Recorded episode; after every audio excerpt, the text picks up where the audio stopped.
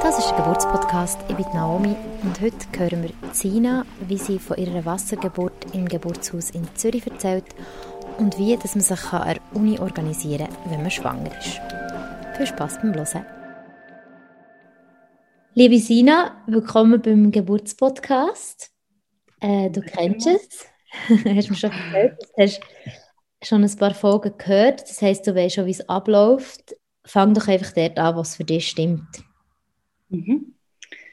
Ähm, genau, ich bin Sina, ich bin jetzt gerade 30 geworden und ähm, angefangen hat es eigentlich im letzten Januar. Habe ich, bin ich gerade so in meinem letzten Jahr eigentlich von meinem Studium gewesen. Ich habe Germanistik und Gender Studies studiert, jetzt im Master.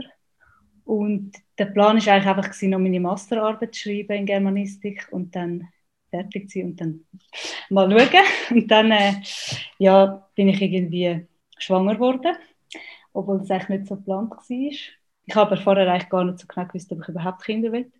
Und dann äh, ist das passiert und dann haben wir, sind wir so ein bisschen verschrocken, aber irgendwie halt auch so ein bisschen erfreudig, äh, freudig irgendwie gewesen. Und dann haben wir irgendwie so uns einfach so drei Wochen oder so noch so ein bisschen Zeit gelassen und so ein bisschen immer wieder darüber geredet und so und sind uns nicht so sicher gewesen, ob wir das jetzt machen sollen, weil von Art hat es nicht so gut gepasst wegen meinem Studium. Andererseits, also ist es wie auch eigentlich gar nicht so eine Sache gewesen. Wir haben dann gesagt, eigentlich geht es schon in unserem Leben und wir haben es auch beide können vorstellen und so, mein Freund und ich. Und dann haben wir dann wie eigentlich recht schnell nach ein paar Wochen gefunden, komm, das ist doch cool, wir freuen uns und das machen wir jetzt. Und ich habe dann eigentlich so den Plan gehabt, um einfach meine Masterarbeit parallel zu der Schwangerschaft zu schreiben und dann wie vor der Geburt noch fertig zu machen. Genau, und dann ist wie so wie das erste Trimester ist für mich mega fest so gewesen, dass ich plötzlich gemerkt habe, ui, man muss mega viel organisieren für so eine Geburt und für so ein Kind. Und ich habe mich dann voll in das reingestürzt. Das hat mir gerade so ein bisschen Halt gegeben oder so, dass ich gerade so wollte alles regeln. Also ich wollte irgendwie so schnell Vaterschaftsanerkennung machen und dann auch irgendwie so mega fest das Gefühl gehabt, dass ich jetzt als Frau irgendwie auch und dann als werdende Mutter wie so an einem Punkt bin, wo ich so ein bisschen aufpassen muss, dass ich irgendwie alles wie so gut organisiere, dass ich nachher nicht finanziell irgendwie mega ins Hintertreffen komme oder irgendwie wie so, weil ich halt auch noch gerade am Studieren war, auch wie nicht so ein gutes Einkommen hatte, sondern nur so Nebenjobs und ich habe so mega das Gefühl, ich muss jetzt gerade mega aufpassen, dass ich nicht etwas zu spät irgendwie realisiere, dass ich dann hätte sollen mich besser absichern oder so. Und ähm, haben dann auch noch wirklich so bei, einer, bei der Frauenzentrale, das ist so eine Organisation in Zürich, die so Beratungen anbietet, habe ich dann also mit einer Juristin geredet, eine Stunde, wo mir noch so ein bisschen ähm, aufgezeigt hat, was so der Vorteil wäre vom Heiraten oder der Nachteil oder wie man sich kann absichern kann, wenn man eben nicht verheiratet ist. Und ähm, habe mich dann mit dem noch ein bisschen befasst. Also wir sind jetzt immer noch nicht verheiratet, aber ich, ich gehe es dann nächstes Jahr nochmal an, glaube ich, weil es eben für mich, der viel weniger Einkommen hat, weil ich glaube, von Vorteil wäre, so was die Absicherung auch fürs, für die AHV und so betrifft. Genau. Und dann ist natürlich dann auch mega schnell die Frage gekommen, also wo wird man gebären? Ich bin dann nicht zuerst bei einer Gynäkologin gewesen, wo recht so zack, zack immer gemacht hat. ist immer, die Untersuchung ist mega schnell gegangen und sie hat einfach immer mit dem Ultraschall so ein hantiert und ich habe irgendwie zuerst das recht angenehm gefunden, dass es so pragmatisch so ein ist und dann mit der Zeit so ein bisschen das Gefühl gehabt, ja, irgendwie ist es ein komisch, es geht doch mega um etwas Körperliches und sie hat irgendwie gar noch nie irgendwie meinen Bauch irgendwie angelangt oder irgendetwas und es ist wie so ein bisschen mir zu abstrakt gewesen, immer mit dem Computer und mit dem Gerät und so und habe dann so das Gefühl gehabt, irgendwie möchte ich glaube vielleicht gleich etwas anderes und habe dann mega knapp noch so den letzten Platz glaube ich, gekriegt im Geburtshaus, weil das ist mir auch schnell wie so ein bisschen ausgebucht gewesen, weil es auch so viele Leute halt in dem Geburtshaus in Zürich gebären. Irgendjemand hat mir dann wirklich noch so gesagt, hey, schau doch mal das Delphis an. Und ich habe am gleichen Abend so ein die Webseite angeschaut. Und ich habe schon viele Leute kennt, die dort geboren haben, aber ich habe wirklich so, das ist für mich gar nicht so in Frage gekommen. Und nachher habe ich dann gemerkt, als ich die Fotos angeschaut habe, ui nein, das ist schon mega schön. Und irgendwie so voll schöne Atmosphäre. Und eigentlich will ich das glaube ich schon auch. Und dann habe ich dann wirklich gerade noch dann irgendwie mich angemeldet und dann hat es gerade noch so knapp geklappt. Aber ich habe wirklich mega Glück gehabt. Genau, und dann habe ich dann also was man vielleicht noch zu der Schwangerschaft muss sagen, mir ist am Anfang so ein bisschen schlecht gewesen, aber eigentlich nicht so schlimm. Und sonst habe ich eigentlich nicht so viel gemerkt davon. Ich war mega ja, fit gewesen, auch nicht so, dass so viele sagen, so müde sind oder so. Ich recht, äh, ja, ganz normal und habe dann wirklich mich auch so in die Masterarbeit hineingestürzt und mega motiviert gewesen, so.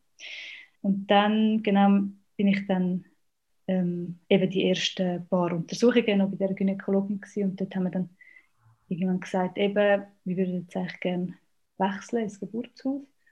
Und das ist dann noch speziell gewesen, weil sie dann wirklich so ein bisschen zuerst so gut reagiert hat und so ein bisschen gesagt, ja, ist gut. Und dann aber kurzum, bevor wir rausgehen aus dem Untersuch, hat sie dann noch so, ja, also ich muss Ihnen dann schon noch sagen, ich muss Sie da so ein bisschen wie vorwarnen quasi, schon halt so ein bisschen kritisch mit diesen Geburtshäusern und es ist sehr ein gefährlicher Moment in ihrem Leben und sie sollte das nicht einfach so am Geburtshaus überlassen quasi. Und ähm, hat, hat mir wirklich so, also hat wirklich angefangen, uns noch so ein bisschen Angst zu machen und hat dann auch so gesagt, ja, eben, und ihr Kind ist ja eher klein, das sehe ich da auf dieser Skala irgendwie und ich würde ihnen unbedingt empfehlen, nochmal einen Ultraschall zu machen, weil das merken sie dann im Geburtshaus gar nicht, je nachdem und äh, dann hat sie dann also gesagt, ja, sie können ja auch einfach den Ultraschall bei mir machen, ohne am Geburtshaus etwas davon zu sagen. Und wir sind dann so rausgelaufen und haben so ein bisschen gedacht, hey, das ist ja mega krass und mega schräg irgendwie. Und haben dann wie so gemerkt, dass, dass offenbar wirklich gewisse halt Gynäkologinnen und Gynäkologen gibt, die, da rechte Vorbehalte haben. Und haben es dann aber wie uns so ein überlegt und gefunden, ja, jetzt gehen wir gleich mal halt ins Geburtshaus. Aber es hat das schon ein bisschen natürlich verunsichert im ersten Moment. Und nachher ist aber dann mega gut gewesen, weil die erste Untersuchung im Geburtshaus haben wir das dann auch mega offen so erzählt und die haben dann so ein bisschen gesagt, ja, das kennen wir zum Teil und äh, es ist also nicht so, dass wir das nicht merken, weil sie, sie ja wie abtasten und ähm, dann sind wir so beeindruckt gewesen, wie sie so meinen Bauch abtastet haben, was sie alles können dazu sagen und so, dass uns das irgendwie mega abgeholt hat und mir gerade so ein bisschen, also ich bin nachher eigentlich mega ruhig und habe dann so gedacht, ja nein, also ich brauche eigentlich keinen Ultraschall solange sie vom Geburtshaus wie sagen, hey, das ist für uns gut oder das Kind wächst normal, es ist halt vielleicht eher klein, aber das heißt ja nicht, dass etwas nicht gut ist per se. Ja, das war mir dann noch gut gewesen, habe mich recht beruhigt und ich habe dann wie auch fast gefunden, nein, also ich gehe sicher nicht so intransparent um und tu dann irgendwie so zweigleisig weiterfahren oder so, sondern man muss sich wie auch schon ein bisschen dann also entscheiden, wenn man das halt nicht machen. Genau, und ähm, das ist dann mega gut gewesen, die Untersuchung. Ich habe mich immer mega wohl gefühlt. Also irgendwie so cool fand, dass man halt so per Du war mit den Hebammen und alle so ihre richtigen Kleider angehabt Das hat mir irgendwie mega so Sicherheit oder Ruhe gegeben irgendwie. Dann ist das so fortgeschritten mit der Schwangerschaft. Und es war immer noch eigentlich mega gut. Gewesen. Ich habe mich wohl gefühlt. Ähm, bin auch noch mega Velo gefahren und alles, aber es war dann erst so 50, 50 Monate gewesen, im Sommer. Und nachher ist aber im Sommer, habe ich das alles, das Organisatorische so ein bisschen abgeschlossen und habe so das Gefühl gehabt, jetzt, ja, jetzt kann es einfach so fortlaufen und jetzt kann ich mich voll auf die Masterarbeit konzentrieren. Und dann ist aber so ein das Sommerloch so ein gekommen, wo viele Leute weg sind und ich eigentlich einfach durcharbeiten. Und dann ist ja mega schlechtes Wetter immer gewesen und dann hat es irgendwann im Juli in Zürich noch so einen mega krassen Sturm gegeben, wo ähm, wirklich so gewisse Quartiere von der Stadt mega hart getroffen hat, unter anderem auch das, wo wir drin wohnen. Und es ist wirklich einfach so in der Nacht einmal plötzlich gekommen, mega unerwartet und es ist so wirklich so apokalyptische Stimmung gewesen. mega unheimlich und jenste Bäume kaputt aus, äh, und so riesige Wassermassen, die runtergekommen sind und das hat mich uh, mega, also ich hatte so Angst gehabt.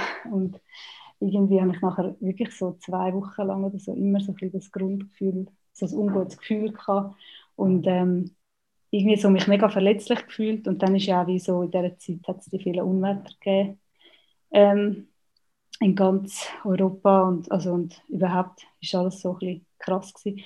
und ich habe dann mega gemerkt, dass ich das so uh, fest so mit der Schwangerschaft irgendwie äh, verbinde, also dass ich dann so uh, fest halt angefangen zu überlegen, ja nein, also ist das jetzt eine gute Idee gewesen oder kann ich ein Kind sozusagen in die, also einfach so ein bisschen, ja, einfach so Angst kam um so ein die Zukunft von dem Kind irgendwie und das hat mich mega abgezogen Und es war echt schwierig dann mit der Masterarbeit, weil man dort einfach auch mega viel Zeit hat, um irgendwie blöde Sachen zu googlen und so ein bisschen ähm, Zeitung lesen die ganze Zeit, statt sich aufs Schreiben zu konzentrieren. Und dann habe ich wie so ein bisschen wirklich einen Tiefpunkt so ein bisschen gehabt.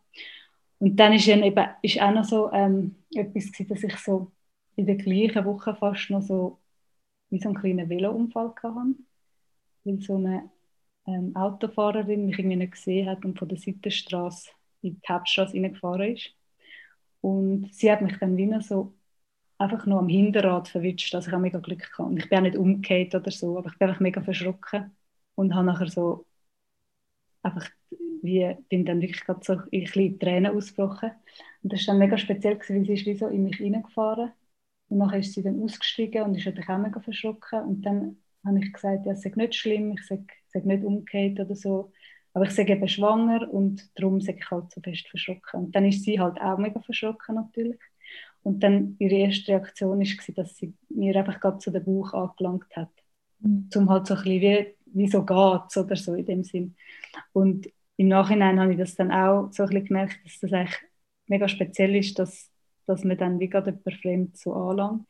Und äh, das war dann wie so ein bisschen komisch für mich. Aber sie ist eigentlich mega, also es hat ihr halt einfach auch mega leid tun und so. Ähm, und dort ist dann aber eigentlich nachher gut. Also ich dann, bin dann halt doch noch zum Arzt und so, um das so ein bisschen anzuschauen, weil ich habe einfach sicher gehen, dass alles gut ist, auch mit dem Kind, obwohl ich eigentlich wusste, dass ich nicht umgekehrt bin oder so. Ähm, und das ist dann aber eigentlich alles gut gewesen. Und nachher bin ich dann aber nicht mehr Velo gefahren, weil ich so ein bisschen dachte, oh, irgendwie ist das ein bisschen eine unsichere Sache. Ja, voll. Und das ist dann so ein bisschen eine schwierige Phase gewesen, wo man ja so ein bisschen sagt, manchmal, also bei gewissen ist das zweite Trimester so ein bisschen das Beste. Ähm, aber nachher, was dann so ein bisschen das dritte Trimester gegangen ist, ist mir dann wieder viel besser gegangen. Dort äh, habe ich dann irgendwie, einfach, ich weiß auch nicht genau, es war wieder ein bisschen mehr los gewesen und irgendwie hat mein Freund auch mega viel Zeit gehabt vom Arbeiten. Wir haben mega oft so am Morgen u lang noch so gekäfelt miteinander und irgendwie noch Zeug gemacht und ähm, viel unternommen und sind dann auch noch eine Woche ins Tessin in die Ferien. Es war mega, mega schönes Wetter, es war dann im September. Gewesen. Und ähm, genau, das war super. Gewesen. Und dann, habe ich dann bin ich aber mit langsam so ein bisschen an einen Punkt gekommen, wo ich gemerkt habe, uh, das mit der Masterarbeit, das wird schwierig. Ähm, weil ich bin wirklich zwar schon recht weit gewesen, aber einfach irgendwie, ich habe gewusst, ich kann jetzt nicht ich schaffe es einfach nicht, um die fertig zu schreiben, auch noch mit den ganzen Korrekturgängen und so. Und dann habe ich dann langsam das so ein meiner Betreuerin kommuniziert und habe dann wie so gemerkt, dass ich eigentlich mich mit so vielen Sachen beschäftigt habe, eben so äh, Heirat oder nicht ähm, und so weiter, aber voll nicht mit der Masterarbeit und so ein mit dem Ding, was passiert, wenn ich die nicht fertig bringe. Ähm, aber ich bin, glaube ich, ein bisschen grundsätzlich davon ausgegangen, dass es da ja schon irgendeine Lösung muss geben für, für so einen Fall, eben wenn man wie während der Masterarbeit halt schwanger wird und das nicht fertig schafft. Und dann habe ich dann irgendwie das wirklich nochmal ein bisschen verlauert und so und habe dann erst so, glaube ich, drei Wochen oder so vor dem Termin, vor dem Geburtstermin mal ähm, eben so die zuständige Person an der Uni kontaktiert ähm, was so mit diesen Fristen und so zu tun hat. Und haben so gefragt, was dann jetzt passiert, wenn ich das eben nicht fertig bringe. Und dann hat sie dann so irgendwie gefunden, ja, also man kann einfach entweder mit dem ärztlichen Zeugnis einen Monat mehr Zeit kriegen oder man kann das Modul stornieren und dann ähm, nochmal neu buchen im neuen Jahr und dann muss man aber ein neues Thema bearbeiten. Also man muss eigentlich nochmal bei Null anfangen. Und dann bin ich so, gewesen, ja, also, ich habe ja schon etwa 70 Prozent geschrieben von der Arbeit, das kann es doch nicht sein. Und sie hat so gesagt, ja, das ist leider einfach die Regelung. So ähm, und dann bin ich halt mega verschrocken, weil ich so gedacht habe, also ich habe einfach wieder dann so gemerkt, ich, ich habe mich viel zu wenig damit befasst, ich hätte das viel früher müssen abklären und so. Und es hat wie dann auch niemand so recht gewusst, auch meine Betreuerinnen und so haben so gesagt, ah, das haben wir auch nicht gewusst, dass das so ist, also weil es offenbar einfach so selten auch vorkommt. Und es ist, glaube ich, auch irgendwie erst ne-, letztes Jahr so eingeführt worden, die Regel. Und ähm, dann habe ich zuerst gedacht, oder haben wir zuerst so ein bisschen darüber geredet, ja, was heisst denn ein neues Thema, vielleicht kann man es so ein bisschen offen auslegen oder vielleicht ein bisschen mit einem neuen Titel und so. Und dann habe ich aber recht schnell gemerkt, dass ich das mega blöd finde, dass das nicht, nicht kann sein dass wir irgendwie so ein bisschen etwas zurechtbügen oder so, nur weil es für das keine Regelung gibt an der Uni. Also das ist irgendwie nicht unser Fehler oder mein Fehler. Und habe dann wirklich irgendwie eigentlich um den Geburtstermin herum, wo dann immer noch sich wie nichts angezeichnet hat von WE oder so, erst angefangen, mich wirklich mit dem zu befassen und habe dann irgendwie noch jene, also haben dann so noch ein Gespräch mit der Gleichstellungsfachstelle an der Uni, wo mich dann beraten haben, was man könnte machen und dann ist aber wirklich so ein bisschen rausgekommen, ja, man muss einfach einen Antrag stellen auf Verlängerung von dieser Frist und so. Das stelle ich mir ähm, so stressig vor in den letzten drei Wochen, wenn du eigentlich ja. also, vorbereitet auf die Geburt ja, es ist wirklich ein bisschen überraschend gekommen. Ich habe zuerst auch wirklich so für mich gedacht, ja, nein, komm, ähm, ich, ich kümmere mich nachher darum oder ich bastle dann halt irgendetwas zusammen oder ich stelle dann den Antrag halt erst spät oder so, weil ich wirklich dachte, ich kann das jetzt nicht noch machen. Aber eben gut ist ich bin, ich bin dann schon krank geschrieben drei Wochen vor der Geburt, einfach vom Arbeiten, weil ich noch ähm, im Verkauf so einen kleinen Nebenjob hatte und der will dann nicht mehr so mögen, die ganze Zeit stehen und so die langen Schichten. Und dann haben sie mich gerade 100% krank geschrieben, sodass ich eigentlich nur, ich hätte dann eigentlich noch ein bisschen an der Masterarbeit schreiben, aber dann stattdessen mich so wie um das kümmern. Ähm, genau, es war ein bisschen stressig, gewesen, aber es war auch irgendwie noch lustig, gewesen, weil, also lustig, ich habe halt dann immer, wenn ich irgendein Mail geschrieben habe an irgendeine Stelle an der Uni, habe ich halt immer unten dran geschrieben, ja, eben, es kann halt sein, dass ich mich morgen nicht mehr melde, weil vielleicht ist die Geburt schon losgegangen. Und dann haben halt alle immer so schnell reagiert, weil es halt auch wie so ein bisschen dramatisch in dem Sinn tönt hat, was ja auch von Art ein bisschen war. Aber ähm, es ist halt wie noch gut gewesen, weil es ist durch das wie alles viel schneller gegangen, glaube ich, als wenn ich jetzt einfach so einen normalen Antrag geschrieben hätte oder so. Ich habe dann wie müssen rückwirkend ein Urlaubssemester eingeben für den Herbst sozusagen, also für den, der schon am Laufen war. Und das hat dann aber erstaunlicherweise geklappt. Die haben dann gesagt, ja, ist okay unter diesen Umständen. Also ich kann wirklich so einen ganzen Antrag, so eine ganze Seite müssen erklären, wieso es so ist, dass ich jetzt ähm, die Frist nicht einhalten kann. Und das habe ich dann bekommen und nachher hat dann zum Glück dann meine Betreuerin das wie übernommen und hat dann noch so einen äh, recht aufwendigen Antrag geschrieben, dass ähm, meine Masterarbeit eine Art nicht muss storniert werden, sondern nur sistiert, sodass ich wie eine Art Pausensemester einlegen kann in dieser Arbeit. Und äh, das haben sie dann angenommen. Aber man hat schon müssen, also es gibt dann wie an der Uni so eine ähm, Charta Familienvereinbarkeit, wo wie so Sachen festgehalten sind, wie ja, man sollte schauen, dass die Studierenden können irgendwie, auch wenn sie Familienplanung haben, ihr Studium abschließen, dass man sie darin unterstützt, etc. Und dann gibt es noch so eine Gender Policy, wo also recht oft formuliert halt festgehalten wird, wie man die Sachen, oder einfach, dass man halt Leute nicht aufgrund von ihrem Geschlecht irgendwie diskriminieren und äh, dann haben wir, können uns auf diese zwei Sachen so ein bisschen beziehen und dann ist es wie klar gewesen, sie müssen etwas machen, sie müssen reagieren. Aber mhm. es ist wie nicht klar festgelegt, was sie machen müssen sozusagen. Ähm, und dann ist das erst dann, etwa zwei Wochen nach der Geburt von meiner Tochter, ist dann klar geworden, dass sie das durchwinken und sagen, das ist gut ähm, du kriegst nochmal ein Semester und sie haben dann, das hat mich am meisten eigentlich gefreut, sie haben dann auch gesagt, dass sie ähm, das jetzt so werden festhalten, dass es für zukünftige so Fälle auch das gilt. Also dass man dann ähm, eben irgendwie die gleichen Dinge kann machen, dass man nochmal Zeit kriegt, dass das nicht ähm, jetzt nur für mich als Einzelfall gilt. Und das hat mich halt mega gefreut, weil ich halt die Hoffnung hatte, dass man es wie ganz kann ändern kann, sozusagen, wenn man schon sich dann meldet und sich bemüht darum. Da bist du so der genau. Vorbildfall, bist jetzt mit gutem Vorbild vorausgegangen. Genau, so ein bisschen wie so ein Präzedenzfall oder so. Aber, Aber eben, es ist vielleicht auch nicht... Du bist gesehen, gell? Was soll ich sagen nochmal? Eigentlich erstaunlich, dass die erste... Ja, ja, das hat mich auch erstaunt. Aber eben, ich glaube, eben die Regelung mit dem, dass man eine neue Arbeit muss schreiben muss, das ist eben erst im 2020 eingeführt worden. Mhm. Mit so einer Reform. Und ich glaube, darum ist es wahrscheinlich bis jetzt noch nicht vorgekommen, weil es einfach noch nicht so lange so strikt ist. Vorher hast du glaube viel einfacher können einfach sagen, ich habe ein ärztliches Zeugnis, ich brauche noch mal ein Semester. Ähm, genau. ja, und ich habe es wie auch einfach mega unfair gefunden. Ich habe gedacht, nicht nur wenn man schwanger ist, auch wenn man etwas anderes hat. Ich meine, ein Unfall oder eine Krankheit oder etwas kann man auch nicht vorausplanen. Und es kann ja dann auch nicht sein, dass man dann einfach nochmal eine neue Arbeit schreiben muss, wenn man irgendwie ja, so etwas hat, was einem daran hindert, fertig zu machen. Ich bin dann eben, also der Termin war irgendwie Mitte Oktober gewesen, eigentlich, der rechnete. Aber ich habe irgendwie immer so ein bisschen gedacht, ich werde wahrscheinlich noch ein bisschen später gebären irgendwie. Ich weiß nicht. Ich habe das so das Gefühl gehabt, glaube weil man hat den Termin wie so errechnet aufgrund von, sagt irgendwie so vom letzten Tag von der letzten Periode oder irgendwie so. Und dann haben sie bei mir so im Geburtshaus gesagt, ja, wenn man eher lange Zyklen hat, dann könnte man es noch ein bisschen später ansetzen oder wenn man eher kurze Zyklen hat bei der Menstruation.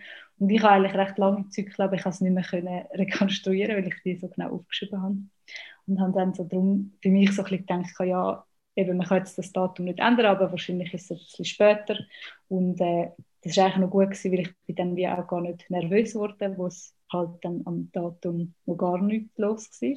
Und dann ist dann aber wie so ein bisschen, hat man so ein bisschen ähm, nähere Untersuchungen, also Untersuchungsabstände äh, im Geburtshaus. Also ich hatte mir zuerst, glaube nach fünf Tagen nochmal und dann immer nach zwei. Auf jeden Fall ist dann recht schnell die erste Woche umgegangen.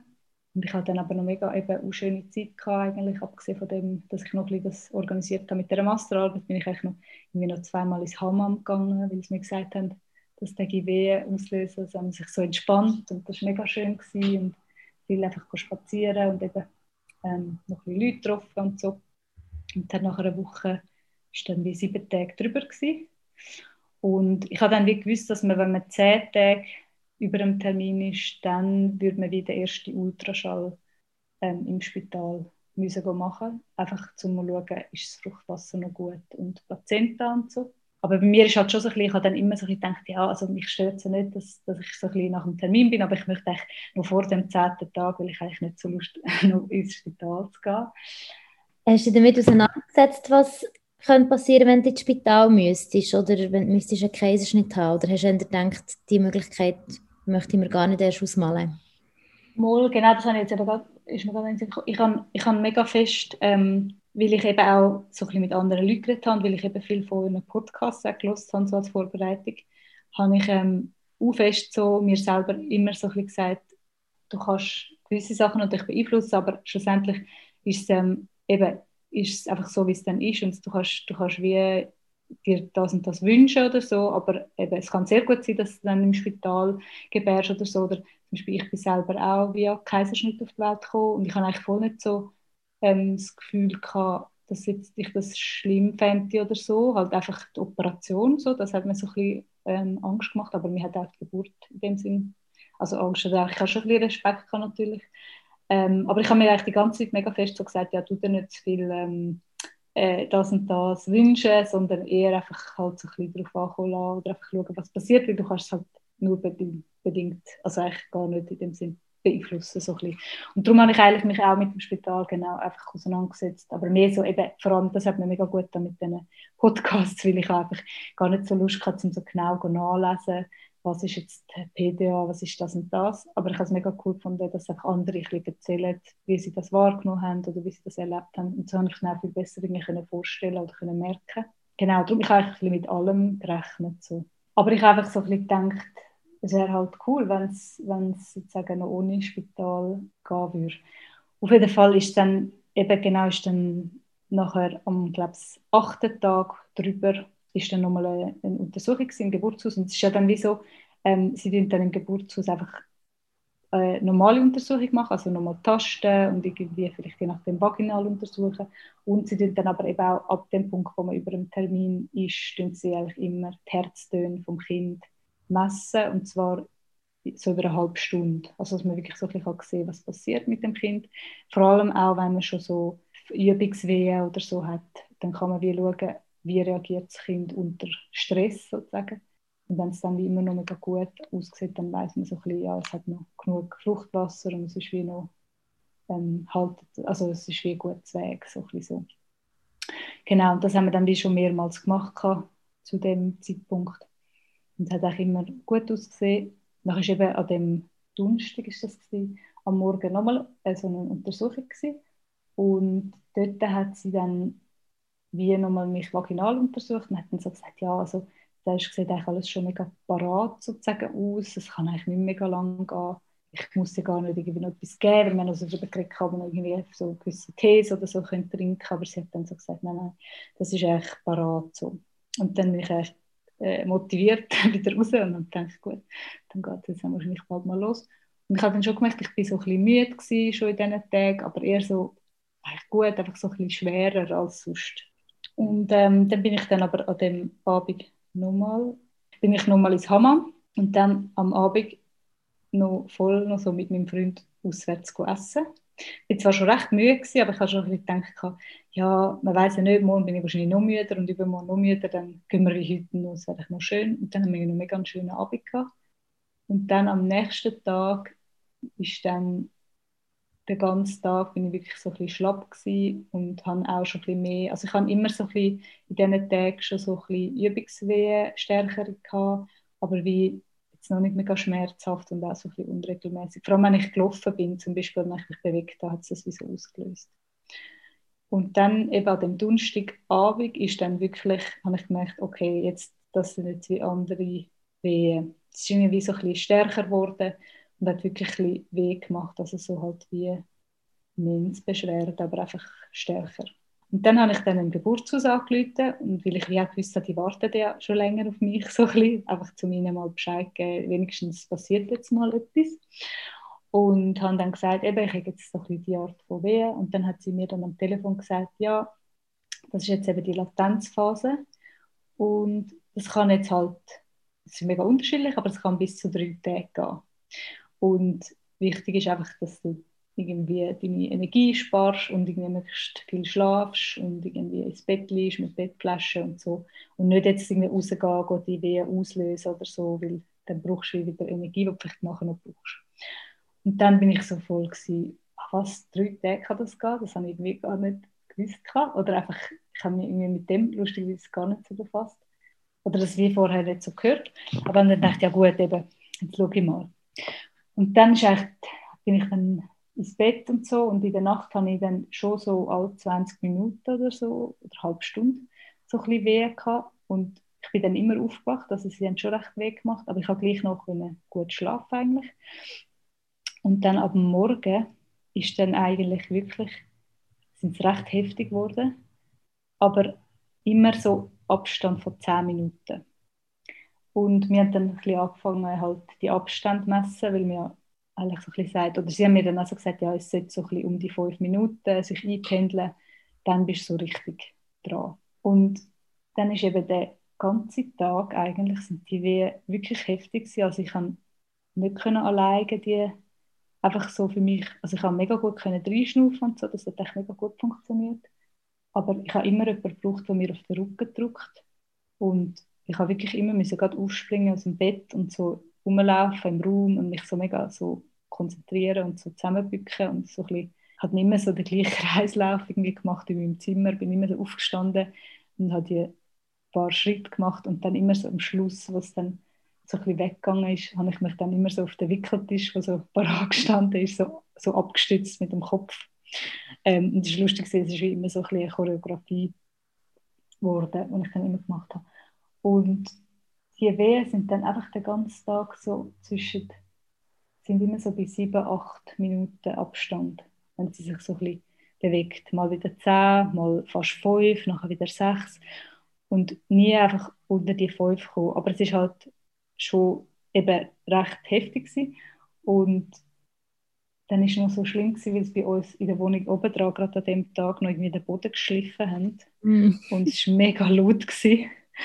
Und ich habe es fast nicht ausgehalten und bin dann noch, meine Mutter wohnt ähm, wie so ein Haus weiter und ich bin dann wie noch zu ihr übergegangen, damit es ein ruhiger ist. Das war eigentlich noch gut, gewesen, noch so ein Ortswechsel. Und sie hat dann auch am Tag meinen Freund wie so ein bisschen ähm, zwischendurch abgelöst, weil er wie auch nicht mögen hat, die ganze Zeit halt immer auf meinen Rücken drücken, weil ich habe wirklich so jemanden gebraucht, der so wie unterstützt. Und ich bin dann auch mehrmals noch so in die Badwanne und so, das hat recht gut getan. Ja, dann ist irgendwie immer so, ist es einfach so weitergegangen. Und man hat immer so gedacht, jetzt wird es doch langsam ein bisschen mehr oder ein bisschen regelmäßiger wie fünf. Und es ist einfach nicht passiert. Und dann war irgendwann Abend und dann ähm, sind wir halt wieder ins Bett gegangen.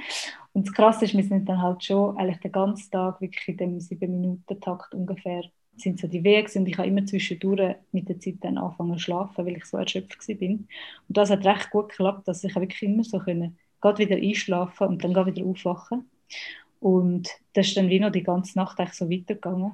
Und mein Freund hat dann aber mit der Zeit die gar nicht mehr aufwachen weil wenn du halt den Schmerz nicht hast, dann bist du wie so erschöpft mit der Zeit, dass egal wie es der andere, also ich habe wieder, bin so ein bisschen hässlich und das Gefühl, er, er kümmert sich gar nicht um meinen Schmerz, aber ich habe dann so realisiert, er hat wie gar keine Energie mehr, um wieder aufwachen. Und dann habe ich dann auch mal noch meiner Mutter angerufen und sie ist dann in der Nacht übergekommen und hat dann irgendwie abgelöst, dass er mal so ein paar Stunden schlafen Und das war mega gut. Gewesen. Und es war auch noch spannend, weil ich wie so immer gedacht habe, ja, es kann uns ja dann niemand helfen bei der Geburt, weil sie ist auch mal um den Termin noch in der Ferien und hat dann so gesagt, ja, ist das okay, wenn ich dann nicht rum bin? Und ich habe gesagt, ja, kannst ja eh nicht helfen, das ist ja dann wie so eine Sache, die wir so das Zweite erledigen quasi. Und im Nachhinein bin ich so froh, ist sie dann per Zufall wie gerade rum und hat gerade die Zeit sich genommen und so, weil eben weil es so lang gegangen ist, hätten hätte wir das Zweite, also wir hätten es schon irgendwie geschafft, aber ja. Und dann ist es eben nochmal den ganzen Tag so gegangen. Nein, genau, der Freitag den ganzen Tag und dann war wie nochmal eine Nacht gewesen, und dann war wie Samstagmorgen gewesen, und das war der zehnte Tag über dem Termin gewesen. Aber ich bin dort, habe dort wie eigentlich schon ähm, mehr als 24 Stunden eigentlich, nein, fast schon 40 Stunden die Wehe gehabt. Und dann haben wir wie so gedacht, ja, jetzt ist halt schon der zehnte Tag und wir haben schon einen Termin im Spital am Mittag für den Ultraschall. Und jetzt ist wie so die Frage, ja, machen wir das noch oder kommt wie vor, also ist sie vorher schon genug weit und dann haben wir dann im Geburtshaus nochmal angerufen und die haben wie so gefunden, ja, eben, äh, es wäre vielleicht nicht schlecht, wenn er dort noch schnell wieder vorbeigeht, weil man müsste schon mal schauen, wie es dieser Plazenta geht und irgendwie, glaube ich, habe ich auch wie nicht so klar kommuniziert, dass es schon recht heftige Wehen sind. Oder ich habe wie so gedacht, ja, sie sind ja noch nicht unter fünf Minuten, also werden es wohl noch nicht richtige Wehen sein im Nachhinein habe ich das Gefühl, hat sich die äh, Wehenstärke sozusagen, ist die bis am Schluss bei dem Ausmaß wie dort. Mhm. Ähm, aber ich habe halt wie nicht gewusst, ob noch mehr kommt, sozusagen, ob wir schon auf dem Level sind irgendwie. Ähm, auf jeden Fall sind wir dann ins Spital gefahren. Also meine Mutter und ihre Mann haben uns dann gefahren mit dem Auto. Und das ist dann irgendwie gegangen, aber im Spital haben wir dann noch mega lange warten, weil hat zwar so einen Termin, aber nachher ist es irgendwie so oft so gewesen, ja, es kommt jetzt dann gerade die Ärztin und dann hat man gleich noch so eine halbe Stunde gewartet oder so. Also am Schluss haben wir dann drei Stunden oder so sind wir dort gewesen. Da war alle mega nett und so, aber auch, es ist auch ein bisschen lustig gewesen, weil ich bin wirklich ähm, immer wieder so dann ein paar Minuten am Boden knüllt, legt dann weh und sie sind auch ein bisschen äh, wissen gar nicht, wieso du noch da bist, sozusagen. Du bist ja schon voll in der Wehe, aber gleichzeitig haben sie dann auch gesagt, ja, in dem Fall, also eben ist das wahrscheinlich schon noch die Latenzphase, weil es sind doch noch recht lange Abstände. Und äh, die haben dann noch Ultraschall gemacht und hat dann eigentlich alles gut ausgesehen. Also sie haben schon so gefunden, ja, Fruchtwasser hat es noch, man müsste jetzt schon im ewig ähm, dranbleiben, aber so, jetzt sind die Wehen schon losgegangen und so, das sieht echt gut aus. Und sie hat dann auch so gesagt, ja, also wenn jetzt ich würde im Spital bleiben. Theoretisch würde ich jetzt langsam mal anfangen, ähm, sicher vielleicht ein bisschen PDA machen, um, dass ich einfach wie die Energie, ähm, also um mich so ein bisschen entlasten und dann vielleicht auch mal so ein bisschen wie beschleunigen irgendwie, weil es einfach schon recht lang so ist. Aber eben, sie können ja sonst mal noch vaginal untersuchen, vielleicht wissen wir dann auch noch mal mehr. Und dann hat sie das gemacht und dann ist sie so gewesen, ah, ah krass, ähm, es ist ja schon vier Zentimeter offen. Also sie sind eigentlich schon am Gebären quasi. Mhm. Und ich so, ah, okay, äh, krass, ja, cool. Also ich habe wirklich so die ganze Zeit gedacht, ich habe eigentlich gar keine Energie mehr, wenn es dann wirklich losgeht. So. Mhm. Ähm, und das war echt mega gut. Gewesen. Und dann hat sie gerade so gesagt, ja, das ist irgendwie typisch, die Geburtshausfrauen, ähm, die machen die Arbeit schon halb die so so hat sie gesagt. Und ich habe gedacht, ja, ich hätte vielleicht wirklich früher sollen sagen dass es halt schon relativ heftig ist. Aber ich kann es eben nicht so richtig einschätzen. Und dann ist aber mega gut gewesen, sie hat mir dann so gesagt, ja, ich würde jetzt, wenn ich sie wäre, ins Geburtshaus gehen, weil es sieht echt gut aus und es ist wie nicht mehr so weit weg. Und ähm, wir könnten jetzt auch im Spital bleiben, theoretisch, wenn wir schon gerade dort sind, aber sie haben eigentlich nicht so wirklich Kapazität und wir sind dann viel besser betreut im Geburtshaus, haben jetzt wirklich halt den Plan verfolgt, den wir eigentlich hatten. Und dann haben wir gefunden, ja cool, dann, dann gehen wir jetzt runter so ein bisschen. Und äh, sind dann ins Geburtshaus gefahren, das ist ja nicht so weit, sind vielleicht so zehn Minuten mit dem Auto. Und ich bin dann wirklich mega erleichtert gewesen, weil nach so dieser ganzen Wehrphase habe ich schon irgendwann gedacht, das wird irgendwie nichts mehr und es kann ja nicht sein, dass es so lange geht oder ich habe dann keine Energie mehr für die eigentliche Geburt und habe mich dann schon langsam ein bisschen darauf einstellen, dass es vielleicht dann im Spital gerade sagen, eben, jetzt bleibst du gerade da oder wir müssen irgendetwas machen. Und bin dann mega froh gewesen, dass wir noch haben können, ähm, ins Geburtshaus und dort bin ich dann reingekommen und es war gerade mega schöne Atmosphäre, gewesen, mega nette Hebamme, die es gerade so in Empfang genommen hat und so in diesen schönen Raum reingebracht, wo so warmes Licht irgendwie war. Und dann habe ich wirklich gerade so zu ihr gesagt, also ich möchte gerade in die Badwanne. Irgendwie war für mich völlig klar, gewesen, ich möchte in der Badwanne gebären.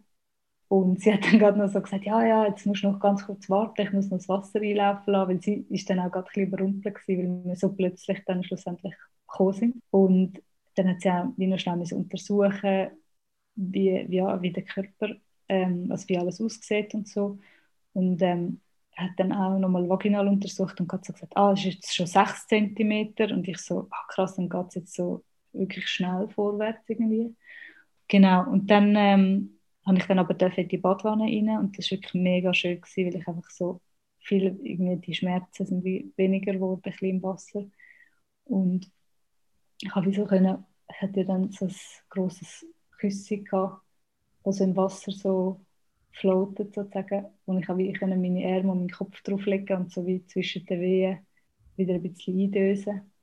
Und dann, ja, ist irgendwie das einfach so weitergegangen mit diesen Wehen. Aber ich bin irgendwie gar nicht so richtig in den Modus reingekommen, ich dachte, dass ich dann wieder habe, weißt, dass man so in einer anderen Sphäre schwebt oder so. Mhm. Sondern ich war immer recht klar dabei und habe wie alles registriert, was rundherum gelaufen ist. Aber ich glaube, das ist schon die ganze Zeit eigentlich so gewesen, auch schon die und das hat mir glaube auch vielleicht wie geholfen. Also es ist ja mega unterschiedlich je nach Person, denke ich. Aber ich habe immer noch so Kommentare, also wie auch zwischen den Wehen halt mich mega gut können normal unterhalten oder auch mal noch so einen Witz machen oder so. Aber ich glaube, das ist wirklich so, das hat mir glaube ich geholfen, um so ein bisschen äh, das Gefühl zu haben, ich kann es wie noch irgendwie aushalten oder mir geht es eigentlich wie noch gut so. Bist du noch angeleitet worden von Hebammen oder ja, ja, ja, nein, voll. Genau, das war auch noch so, dass ich das Gefühl hatte, ich kann eigentlich recht gut die Wehen veratmen. Und nachher hat sie dann aber wie mir noch so ein bisschen genauer gesagt, wie ich es machen soll, weil ich dann zum Teil fast ein bisschen äh, hyperventiliert oder so. Also wie so ein bisschen zu viel ähm, ausgestuft, glaube ich. Genau. Sie hat mir dann immer so gesagt, eben du, du nicht so schnell ausschnaufen, du ein bisschen weniger, weil sonst genau ist irgendwie nicht gut. Und das ist dann mega gut gewesen. Also ich habe dann nochmal ein bisschen dort, die Technik verbessern sozusagen. Und sie hat, sie hat mich schon angeleitet, aber sie hat vor allem einfach auch mir gut zugeredet, so ein also immer so ein bisschen, ähm, und auch auf den Rücken gedrückt. Dort, wo ich gesagt habe, dort tut es mir irgendwie weh. Und dann ist aber wie zuerst ist es eigentlich noch so ein bisschen, so ein bisschen hektisch im Raum, weil wir eben erst gekommen sind und wir haben dann auch schon mega lange nichts mehr gegessen gehabt. Das ist irgendwie so ein bisschen untergegangen und sie hat dann so gesagt, ja nein, ihr müsst unbedingt etwas essen und dann hat dann mein Freund mir so eine Banane gebracht und ich habe wirklich so im Pool so die Banane so verschlungen und, äh, und noch so ein bisschen Tee getrunken und so. Ähm, das ist auch wie irgendwie noch gegangen zwischen den Wehen ja, aber dann ist sie mega schnell vorwärts gegangen. Also es ist dann immer so gewesen, dass sie gesagt hat, ja, sieht aber gut aus, mach einfach weiter und, und schnuff gut durch und kannst vielleicht mal noch die Position probieren zwischendurch. Dann so ein verschiedene, zwei verschiedene Positionen kann so ein bisschen abgewechselt. Und dann hat sie immer so gesagt, ja, du wirst jetzt wie so ein bisschen belohnt für das, dass du so lange äh, schon die Heienart bist, weil jetzt bist du wirklich schon mega weit. Und es geht nicht mehr lang. Und ich habe dann immer so ein bisschen gedacht, was heisst echt nicht mehr lang? Aber ich habe mich nicht getraut zu fragen, weil ich wusste, dass ich eh nicht sagen wie lang. Aber irgendwann hat sie dann so gesagt, wo mein Freund gesagt hat, oh ja, wir haben mega Hunger, hat sie so gesagt, ich habe euch schon für die Nacht angemeldet. Dann war es so der 5 gewesen. und dann habe ich so gedacht, aha, das heisst, das kann nicht mehr so lange gehen, wenn wir sozusagen, sollten wir es eigentlich noch für die Nacht schaffen, sozusagen. Genau solche so Sachen habe ich dann wie so aufgeschnappt und haben mir nur so Motivation gegeben. Genau, dann sind eigentlich dann irgendwie relativ bald dann schon so Presswehen gekommen. Und das ist ja schon wirklich ein mega krasses Gefühl, das einem so überkommt. Und ich weiß noch, ich habe dann so überlegt, ja, wie ist jetzt das? Weil so in den Filmen hört man oft, dass sie nicht mehr so sagen, musst jetzt pressen und so. Aber sie hat dann immer so gesagt, du nicht mitpressen, wenn möglich. Und ich habe mich noch mega so gefragt, wie ist denn das jetzt genau? Wieso muss man jetzt manchmal mitpressen, manchmal nicht? Ähm, aber auf jeden Fall genau hat sie dann mich so ein bisschen zurückgehalten. Und dann ähm, ist dann irgendwann der Punkt gekommen, wo, es wirklich so, wo ich es wirklich so gespürt habe, wie es mir so unten wirklich, wie so fast alles verreist, so gefühlt. Und dort ist dann auch noch gut gewesen, wie sie dann so gesagt hat, ja, ich weiß, es fühlt sich jetzt so an, wie wenn sich da unten bei dir alles aufreißt, aber das wird nicht passieren. Und ich habe so für mich gedacht, ja, aber ich kenne doch mega viele Leute, die einen Dammriss haben, das kann ja schon passieren. Aber ich habe auch gewusst, ich kann natürlich nicht sagen, vielleicht 30 da unten. Also so, in dem Moment musst du halt einfach ja, durch, so ein bisschen, weil du kannst ja nicht mehr zurück. Aber ich habe mega Angst vor dem irgendwie, gerade in dem Moment. Ähm, und dann ist irgendwie recht lang, aber so gab es noch die Phase, gewesen, wo es so wie immer wieder reinrutscht, das Köpfchen. Also man hat es dann schon so gespürt, aber es ist immer wieder reingerutscht. Und dort haben sie dann auch kurz ein bisschen ähm, mir dann noch so Tröpfchen irgendwie etwas gegeben, um die Wehen noch ein bisschen, also weil die Abstände sind dann wirklich zu gross geworden zwischen den Wehen, glaube weil ich vielleicht nicht mehr so Energie hatte oder so. Und dort haben sie dann wirklich ein bisschen Angst gekriegt, dass es zu lang würde gehen. Und dann ist dann wieder ein bisschen mehr geworden und regelmäßiger. Und sie haben auch immer, genau im Wasser, den Zeichen auch immer zwischendurch mit einem äh, so einem kleinen Ultraschallgerät, so die Herztöne vom Kind messen, um immer zu schauen, ähm, ist es noch gut oder ist es mega gestresst oder so. Und das war dann eigentlich immer gut. Gewesen. Und eben, ich glaube aber gegen Ende vielleicht so ein bisschen gestresst, weil dort haben sie dann miteinander plötzlich so geredet und gesagt, ach komm, wir geben dir noch etwas, dass es ein bisschen schneller geht. Aber das habe ich nur so halb mitgekriegt.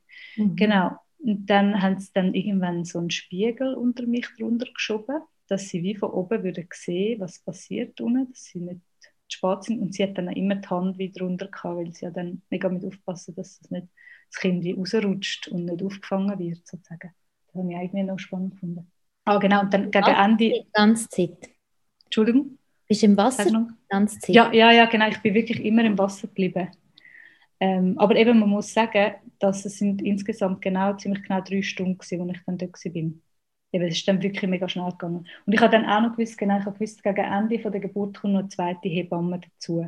Und das war auch noch so ein Anhaltspunkt, was sie dann gesagt hat, jetzt hole ich die andere Hebamme ähm, habe ich auch gewusst, ah, okay, jetzt sind wir jetzt wirklich so in der Endphase. Weil ich habe wie in dem Prozess plötzlich gar nicht so genau gewusst, wann kommt welche Phase, äh, kommt nach dem, also wie, so, wie früh kommt die Presse, wie, ich habe irgendwie das mega durcheinander und plötzlich so das Gefühl, oh nein, vielleicht geht es nachher noch viel länger, weil das ist ja ein mega langer Kanal und so, also ich habe irgendwie so ein bisschen äh, mega viel noch so versucht, irgendwie, gemacht.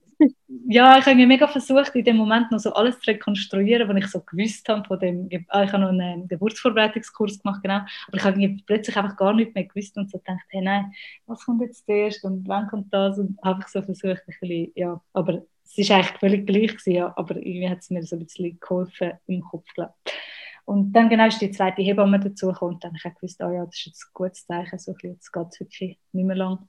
Ähm, und dann ist dann wirklich einfach so immer so wieder eine Presswehe und ich habe gewusst, jetzt, sie wartet eigentlich wieder auf, es könnte jetzt jeden Moment einfach so kommen. Und das ist schon spannend, dann, dann, dann wartest du einfach so und es kommt immer wieder, und es ist immer noch nicht der Moment. Und irgendwann, also ich bin dann so in einer Position, wo ich so gesessen bin und mit der Hand mich so festgehabt habe, also zwei so ähm, Bügel. Und nachher, irgendwann ist dann wirklich einfach das Köpfchen gekommen und manchmal bleibt ja dann, glaube ich, noch der Körper so ein bisschen drin und es braucht wieder so ein, zwei Wehen. Und bei mir ist dann wirklich einfach mit dem Kopf ist einfach gerade der ganze Körper gekommen. Also es ist wirklich einfach auf einmal einfach alles gekommen, so quasi.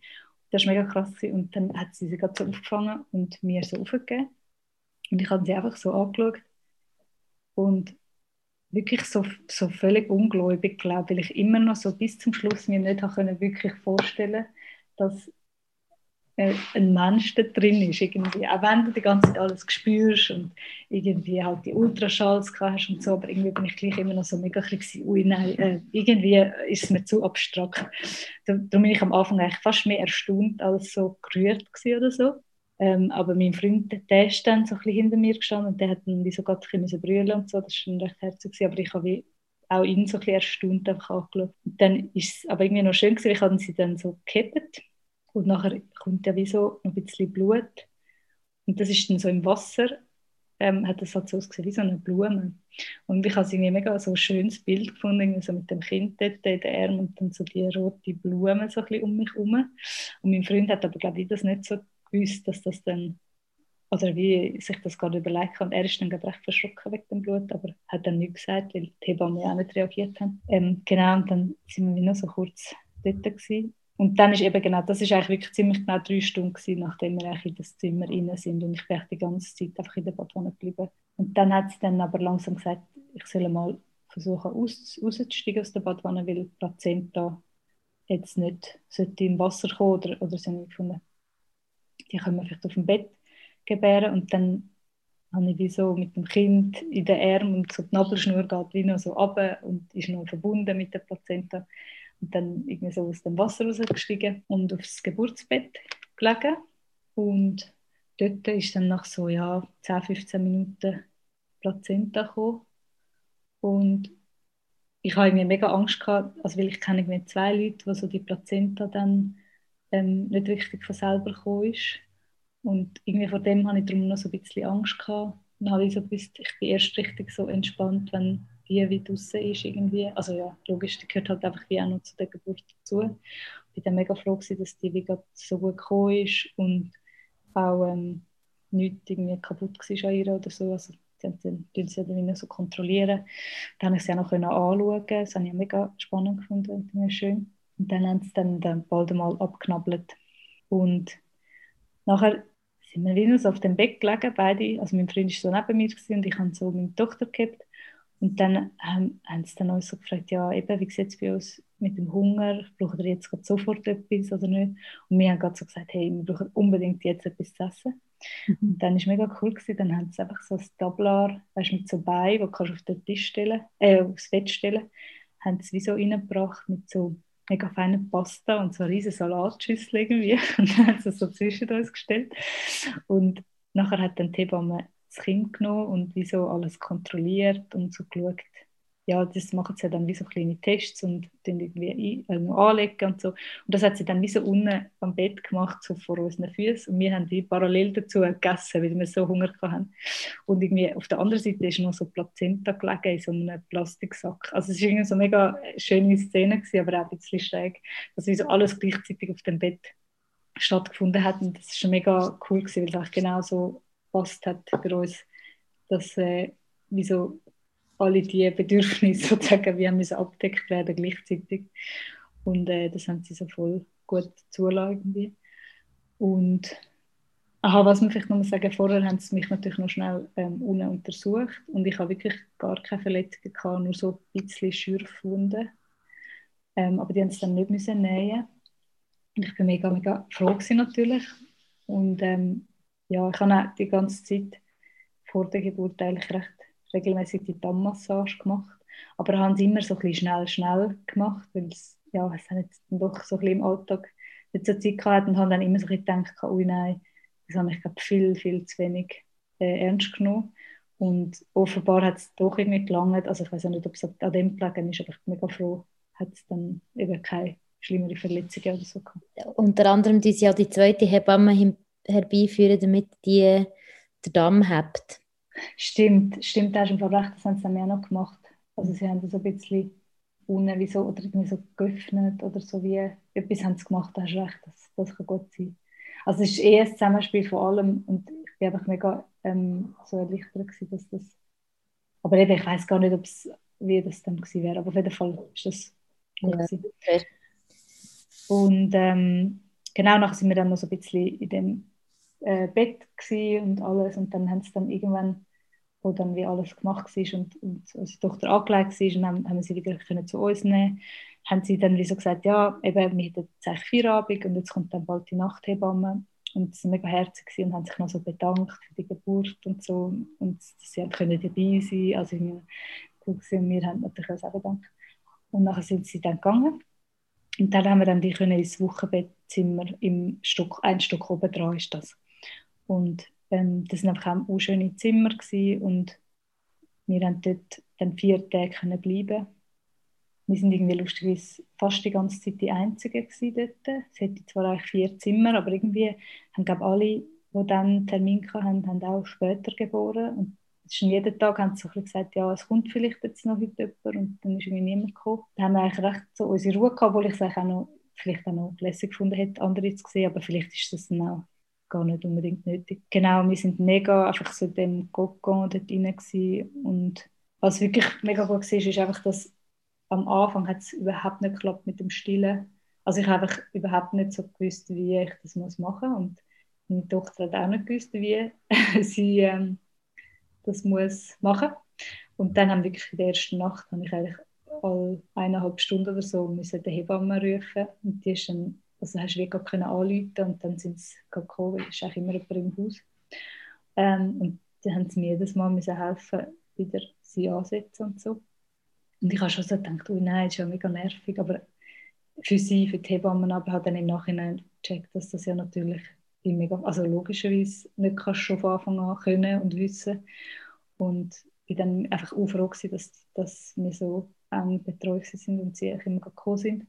Und habe es einfach auch so spannend gefunden, wie schnell dann, also wie die Lernkurve ist. Also man, am Anfang ist man so hilflos und dann am nächsten Tag weiß man schon ein bisschen mehr oder weiß schon ein bisschen, wie, eben, wie es besser geht mit dem Stillen, auch wenn es noch nicht super funktioniert. Aber man weiß irgendwie nachher schon, wie wickeln oder man weiß, wie das und das machen. Also es ist so wie, man lernt irgendwie die ganze Zeit dazu und weil es so wichtig ist, dass man die Sachen so schnell lernt, weil sonst immer gerade irgendwie halt das Kind mega fest davon brüllen oder so, ähm, hat man so eine mega steile Lernkurve und ich habe dieses Gefühl, es ist wie egal, also auch wenn es immer noch nicht geklappt hat, ist es schon ein bisschen besser gewesen oder irgendwie schon ein bisschen ähm, bin ich schon ein bisschen relaxter gewesen, weil ich schon gewusst habe, ah, man könnte noch das probieren oder noch das und das habe ich mega spannend gefunden und natürlich auch, wie das Kind mega schnell so ein dazu lernt irgendwie, also es, es hat schon viel geholfen, dass sie dann mega schnell schon gewusst hat oder herausgefunden hat, wie sie muss ansaugen. Und ich habe gemerkt, aha, ich muss ja die Arbeit nicht allein machen, sie schafft ja wie auch mit, sozusagen. Und das war mega irgendwie schön. Gewesen. Und es hat dann relativ schnell einigermaßen geklappt mit dem Stillen. Und ich hatte auch nicht so einen schmerzhaften Milchschuss gehabt, aber schon recht, also es war schon noch krass, gewesen, einfach wie sich so der Körper gerade so in kürzester Zeit verändert. So der Bauch ist wie weg und nachher hast du so Brüste, die plötzlich so ein Thema werden. und dann hast du gar keine Zeit, um dich so richtig äh, von dem alten, also von dem Körper so ein bisschen verabschieden, der vorher war. Und dann kommt schon wieder der nächste Körper quasi. Und das habe ich irgendwie mega intensiv gefunden. Und dort sind wir dann einfach vier Tage geblieben und haben einfach wirklich auch mega fein gegessen und so. Und ich war wirklich so froh, dass wir dort können sein weil ich glaube, ja, es ist einfach super, so ein bisschen so anzufangen. Aber es war dann fast ein bisschen traurig, gewesen, zum gehen und so ins einfach in den Alltag raus. Da plötzlich alles so laut vorkommen und so hell und so. Aber genau, das war dann eigentlich auch natürlich gut. Gewesen. Ja, und dann sind wir einfach die noch eine Woche zusammen gewesen, etwa. Das war auch mega gut. Gewesen. Wir hatten mega wenig Besuch gehabt und haben das sich zu Herzen genommen, was auch die Hebammen uns ein bisschen empfohlen haben, dass wir so ein bisschen versuchen, nicht uns schon zu überfordern von Anfang an mit so zu vielen Gästen.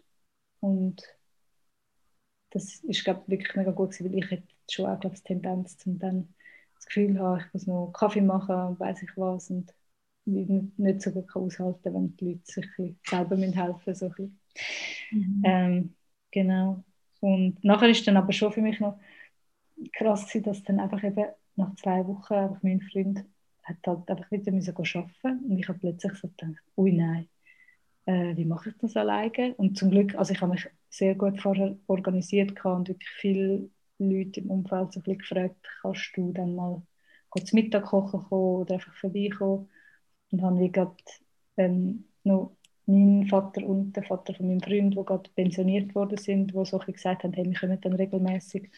Und darum bin ich dann wirklich eigentlich ein paar Wochen lang eigentlich keinen Tag alleine gewesen. Und mein Freund hat dann auch noch so einen Tag in der Woche frei gehabt. Und das war mega gut, gewesen, weil ich glaube, am Anfang hätte ich es wirklich gar nicht geschafft, alleine zu einen Tag lang, weil man ist dann so beschäftigt, das Kind irgendwie zu versorgen. Also einmal wirklich gemerkt, oh, ich bin jetzt seit fünf Stunden irgendwie nicht aufs WC, habe nicht getrunken, habe nicht gegessen. Also man merkt plötzlich so, das Kind versorgen geht irgendwie, aber man kann sich selber dann einfach nicht mehr versorgen. Und das ist auch mega wichtig. Ähm, aber von dem her ist es auch mega gut, dass ich so viel Unterstützung habe und bin mega froh darum. Ja. Und Stillen hat dann auch gut geklappt? Ja, also ich hatte dann mal noch kurz so ein bisschen einen Anfang von einer Entzündung, glaube ich, gehabt. Das hat dann mega weh gemacht. Aber irgendwie die Hebamme, die dann eben zu uns gekommen ist, hat dann noch so mit Teebaumöl, das ist so ein bisschen, also es glaube ich nicht eine Entzündung in dem Sinne, sondern eine Art so ein, wie so eine Infektion oder so ein Pilz oder so. Also wir, wir sind nicht ganz sicher gewesen, aber es hätte wie das können sein. Und Aha. ich habe dann immer so Sor, genau, Sor. Und ich habe dann immer so ähm, Teebaumöl so ein eingestrichen, damit das vielleicht gerade noch an so eine Art ein werden, dass man nicht muss so mit anderen Medis dahinter. Und das hat dann, glaube ich, wie funktioniert. Also ich hatte eine Woche lang oder so wirklich recht Schmerzen gehabt, aber das hat dann wie wieder abgenommen. Und jetzt tut es eigentlich wirklich gar nicht mehr weh. Aber es hat schon so einen Monat gebraucht, bis es mir nicht mehr weh gemacht hat. Also es ist mega lang, glaube ich, einfach noch so ein bisschen, dass die Brust einfach hat müssen wirklich abgehärtet werden ja, das, das ist, ist so, glaube viele Frauen nicht wissen, dass es recht lang kann gehen Ja, voll. Dass das Stillen nicht mehr wehtut und dass es am Anfang mhm. wirklich wehtut. Also ich kenne mhm. Frauen, die das voll. nicht haben. So. Ja, voll. Also ich habe das auch so ein bisschen nicht so mir überlegt und bin auch mega, also ich habe es recht lang oder den ersten Monat eigentlich auch gar nicht so mega schön gefunden oder so. Also schon klar, ich habe es also schön gefunden, wie so die Nähe mit dem Kind, aber ich habe immer ein bisschen auf die Zähne beißen und so ein bisschen gedacht, hey nein, ähm, oh nein, jetzt wird sie schon wieder trinken, es tut doch immer noch weh vom letzten Mal so ein ähm, und das, das ist schon so ein bisschen, ja, muss man wirklich so ein bisschen durch irgendwie, oder äh, natürlich, wenn es jetzt schlimmer gewesen wäre, hätte ich vielleicht dann auch gesagt, hey, nein, ähm, vielleicht mache ich es jetzt nicht mehr weiter, aber jetzt bin ich froh, dass es wie die Monate durch ist und jetzt geht es wirklich recht gut. Und ähm, finde es jetzt auch schön. Genau. Ja, ähm, was dann noch so ein bisschen war, aber das ist, glaub, auch, kommt glaub, auch noch häufig vor, aber dass eigentlich meine Tochter immer, der Tag ist eigentlich immer mega gut gegangen, sie war mega zufrieden und ruhig, aber immer so in die Abendstunden hat sie mega ähm, Mühe gehabt zum Einschlafen und auch viel müssen brüllen und so und am Anfang bin ich mega überfordert und habe nicht gewusst, was, was sie hat und so. Und mit der Zeit habe ich dann so ein bisschen besser, oder haben wir dann ein bisschen besser herausgefunden, wie wir mit dem umgehen, noch ein bisschen mehr Möglichkeiten, was es noch sein könnte, dass man vielleicht nochmal stillt oder nochmal wickelt oder so. Aber das ist schon noch krass, also das habe ich dann eben auch so gemerkt, was ich so schwierig finde, wenn man eben, ähm, dass eigentlich der Vater so einen kurzen also Urlaub in Anführungszeichen hat, dass wir dann so war, dass immer ähm, mein Freund so heimgekommen ist gegen Abend vom Arbeiten, recht müde. Und dann eigentlich immer die Phase von ihr erlebt hat, wo sie halt auch so ein bisschen ähm, müde und durch ist und so.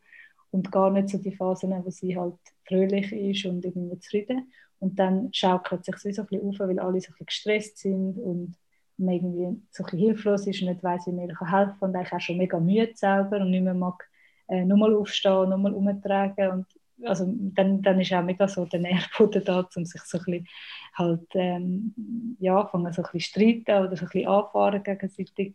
Und äh, ich finde das mega krass, also ich glaube, wir können es dann immer noch gut wieder reflektieren und so darüber reden, aber ich finde, es, es ist schon mit dem, dass man eben so keine gemeinsame Elternzeit oder so hat, viel schwieriger, um irgendwie zusammen durch die erste Phase durchzugehen und auch, dass es nicht so schnell zukommt, dass einfach, egal wie fest man es eigentlich möchte, zusammen machen oder irgendwie gleichberechtigt oder so gleich aufteilen, äh, das kann man dann wie eigentlich wirklich einfach gar nicht. Es kommt automatisch dazu, dass eben ich jetzt halt das Kind schon ein bisschen besser kenne und mehr weiß und dann ähm, ja, ich finde das wirklich noch, finde das eine mega Herausforderung, so, wenn man eigentlich möchte, dass, dass es nicht so klar in diesen äh, Rollenmuster abläuft. Ähm, das anders zu machen in dem System ist echt wirklich eine Herausforderung. Man merkt auch mega schnell, eben, wie man so halt dann auch auf die äh, alten Rollen so ein bisschen zurückgreift, weil man die halt so ein bisschen einstudiert hat oder wie er weiß, dass es funktioniert oder so. Also dass, ja, dass man dann schnell mal sagt, ja, wenn sie dann ein bisschen grösser ist, geht es dann besser, dass man auch kann, dass der Vater wie mehr kann machen oder so. Und ich denke dann, dass es halt, also ja, dass halt schade ist, wenn man sozusagen immer sagt, ja, später dann. Also dass es wie cool ist, wenn man halt sagt, nein, von Anfang an. Aber eben, es geht wie fast nicht, wenn man so schafft und gleichzeitig ähm, am Abend dann noch das Kind daheim hat und so. Aber eben, ich meine, es ist wie halt einfach so, wie es jetzt gerade ist. Obwohl jetzt eben in Zürich und glaube auch in Bern gibt es ja jetzt Vorlagen, wo man könnte darüber abstimmen, dann bald wenigstens kantonal äh, Elternzeit eingeführt wird. Also, ah, wirklich? Das habe ich mhm, voll. Äh, ich bin sicher Zürich und Bern und ich habe jetzt eben mich gemeldet in Zürich, um zu Plakat aufhängen für die Initiative, weil ich denke, es, regt mich gerade so auf, dass ich jetzt gerade meine Spaziergänge, die ich die ganze Zeit mache, mit, meinem, mit meiner Tochter nutzen, um ein bisschen Werbung machen für die Initiative. Genau. Ah, mega cool. Habe jetzt gegoogelt und ich sehe hier, äh, soll der Kanton Zürich eine Vorbildrolle übernehmen. Mhm. 2022 zur Abstimmung. Genau. Und dass genau. je 18 Wochen gesprochen wird. Mhm. Cool. ist natürlich immer noch weniger als so in Deutschland, aber es wäre schon so viel cooler. Einfach die 18 Wochen wäre schon mega viel. Mega. Mega genau. toll. Ja, hoffen wir, dass das ähm, durchkommt. Voll. Voll. Dann äh, vielleicht fürs zweite Kind. Genau. Was es dann alles gibt. genau. Ja, ich glaube, das wäre so ein bisschen meine Geschichte. Voll. Ja, danke vielmals dass du das alles hast erzählt und auch die Infos bezüglich ähm, der Uni, wenn man noch voll in diesem Unisystem ist und wie man das kann regeln kann, wenn man gleichzeitig schwanger ist. Genau. Das ist natürlich sicher bei jeder Uni ein bisschen anders und ich glaube auch schon nur die ETH zum Beispiel hat das besser geregelt. Aber, ja, ähm, weißt du, ja. also das, das, Vorgehen von dir, dass du wirklich hast abgesichert von Anfang an und mit der Zentrale hast geredet, also mhm. jetzt einerseits von der Uni, aber auch noch vom ob du heiraten oder nicht. Ja. Das, schon allein diese Info finde ich recht interessant und wichtig. Ja, voll. Gehört. Ja. ja, also ich finde, das kann ich vielleicht wirklich noch sagen, also ich finde einerseits gerade das mit der Uni hat mir gezeigt, dass es sich einfach recht fest lohnt, glaube ich, dass es vielleicht manchmal gar nicht so ein riesiger Aufwand ist, eben so ein paar Mails oder so. Also klar, es ist schon ein bisschen aufwendig aber es hätte schlimmer sein Mhm. Ähm, dass es sich einfach lohnt, um das auf jeden Fall zu probieren oder auch zu melden, weil eben sie sind eher so ein bisschen, dass sie fast überrascht sind, dass es dort die Lücke gibt, die Regulierungslücke. Und nachher haben sie dann wie sich noch bedankt, quasi, dass, dass man sich auf die, sie auf die aufmerksam gemacht hat. Mhm. Also manchmal ist es dann recht, also kann man wie gut durchkommen und dann lohnt es sich wirklich. Und das andere ist wirklich einfach, dass ich glaube, dass man einfach viel zu schnell halt denkt, ja, ja, oder eben, ich muss jetzt das selber noch wirklich richtig abklären mit dem Heiraten und so, muss ich sagen. Aber einfach, dass man halt die Sachen wirklich abklärt, weil ich glaube, als, gerade wenn man die Person ist, die halt weniger verdient in einer Beziehung und vielleicht dann nachher auch noch sagt, ich gehe ein bisschen weniger arbeiten, um Kinderbetreuung halt mehr machen, dann ist man einfach auch schnell ähm, mit AHV und ähm, Pensionskasse, zahlt man einfach viel weniger ein als der Partner unter Umständen. Und das ist einfach etwas, wo nur durch Heirat eigentlich ausgeglichen werden kann. Mhm. Das kann man wie nicht vertraglich regeln. Und das wird einfach dann im Alter halt auf einen zurückkommen und das, ja, das ist echt mega blöd. Ich glaube, das ist wichtig, dass man das genau anschaut. Gut, ein guter Aufruf zum Ende. genau. voll, voll. Ja, merci ja. vielmals, Sina. Danke dir. Das war der Geburtspodcast. Wenn du einmal selber deine Geschichte erzählen willst, dann kannst du dich melden auf geburtspodcast.gmail.com. Das gleiche gilt für Feedback und Anregungen. Und wenn du möchtest, kannst du uns auch gerne eine Bewertung auf Spotify oder Apple Podcasts hinterlassen. Das würde uns freuen. Danke vielmals fürs Zuhören und bis zum nächsten Mal.